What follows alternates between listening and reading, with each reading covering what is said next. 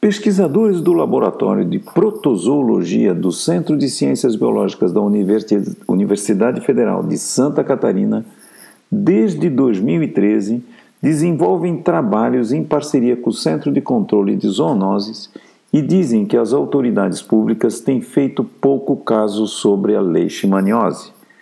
Eles alertam que a leishmaniose visceral mata cerca de 250 pessoas por ano no Brasil. Apesar disso, Atualmente, pouca atenção está sendo direcionada ao mosquito palha. Hoje, a maioria das ações no Brasil está voltada ao Aedes aegypti, transmissor de doenças como dengue, chikungunya e zika vírus. Em termos de saúde pública, não tem ninguém olhando para essa realidade preocupante. Quando estourar o surto de leishmaniose humana, será um grande problema. Informação é uma das principais formas de combate à doença segundo o Conselho Regional de Medicina Veterinária de Santa Catarina.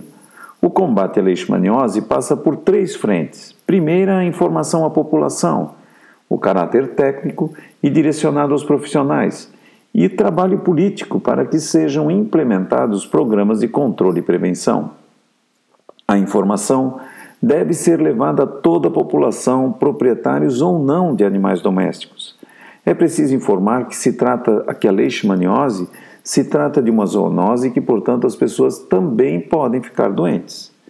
Todos precisam conhecer o problema para poder atuar no combate à doença. A prevenção é a forma mais acessível de se chegar a todos.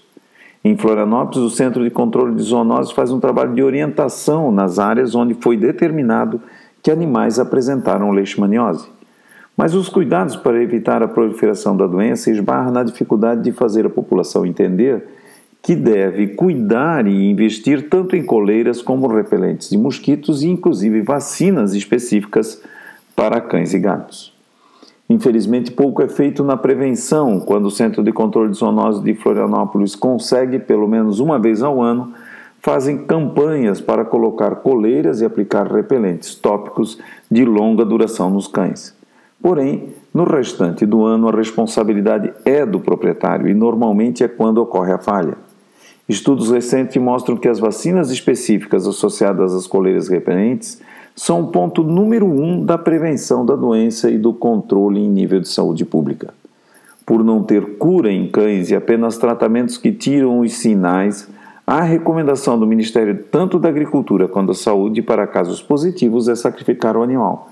Daí a importância da prevenção e, portanto, da vacinação, principalmente de animais para prevenção da leishmaniose visceral. Voltamos então amanhã com mais um programa Minuto Pet. Tchau, pessoal, e até amanhã.